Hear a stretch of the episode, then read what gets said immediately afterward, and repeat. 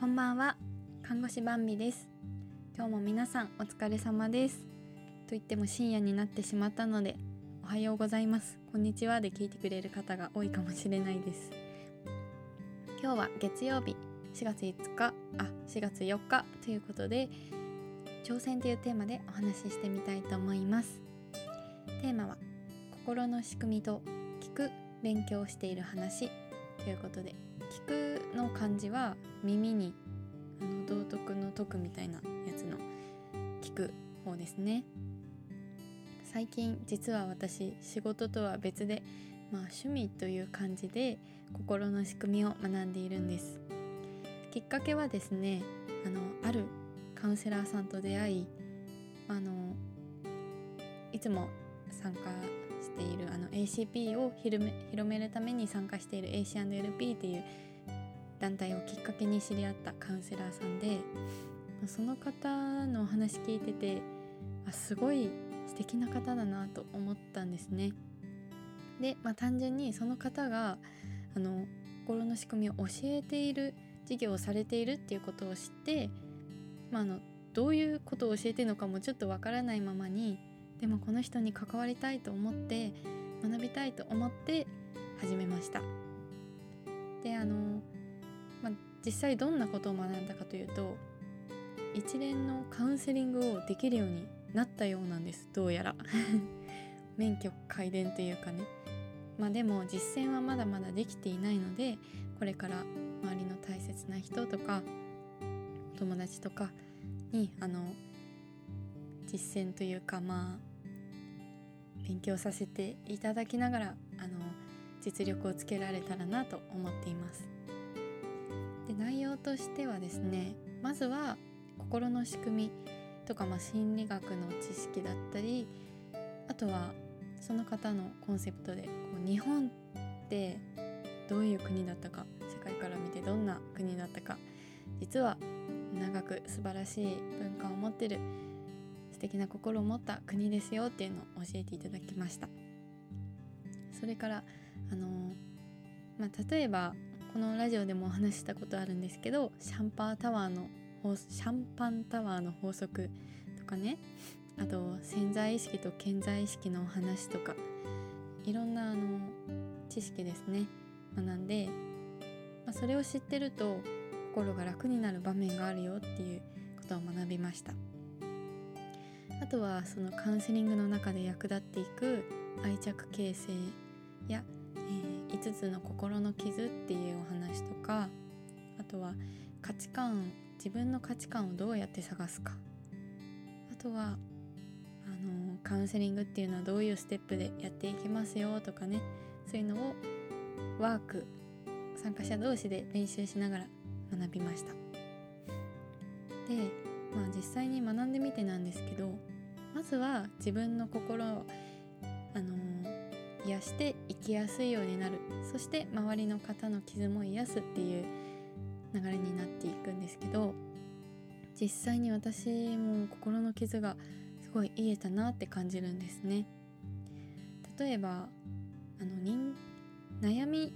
って実は全て人間関係によるものだよっていうのをねアドラー心理学のアドラーさんがおっしゃってましたけど本当に生活の中でモヤモヤすることイラッとすること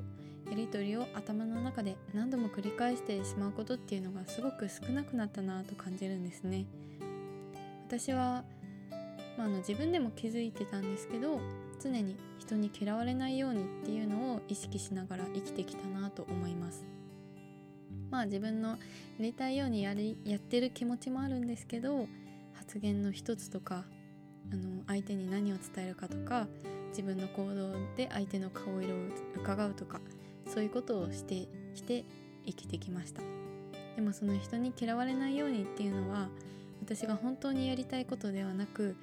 なぜか持ってる防御反応というかでもそれはあの仮面だっていうのが分かったんですね。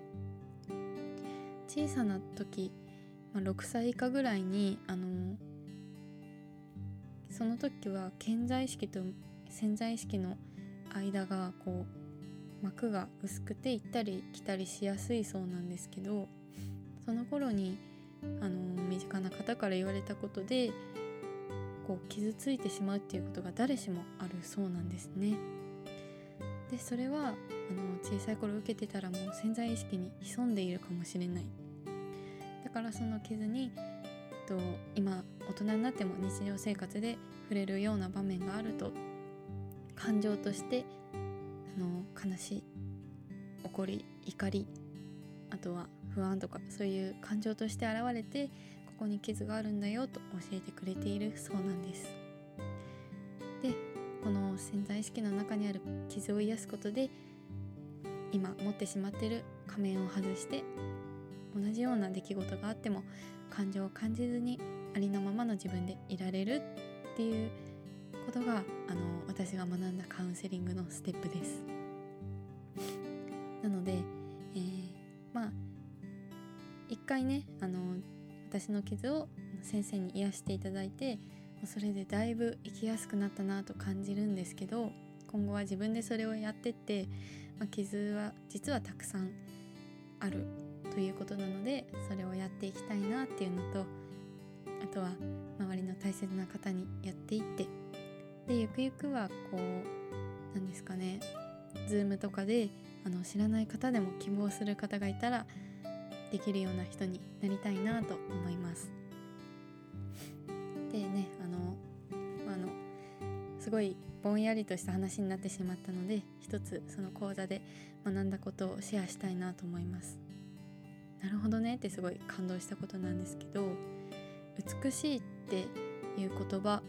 皆さん定義するとしたらどういう表現をしますか？その講座の中であの先生は私は美しいはこういうことだと思いますって教えてくださったんですけどそれが私の中ですごくしっくりきたんですね。ああ確かにその通りだって。それが心が温まるすがすがしさを感じさせるっていう言葉で表現されてました。あー確かに。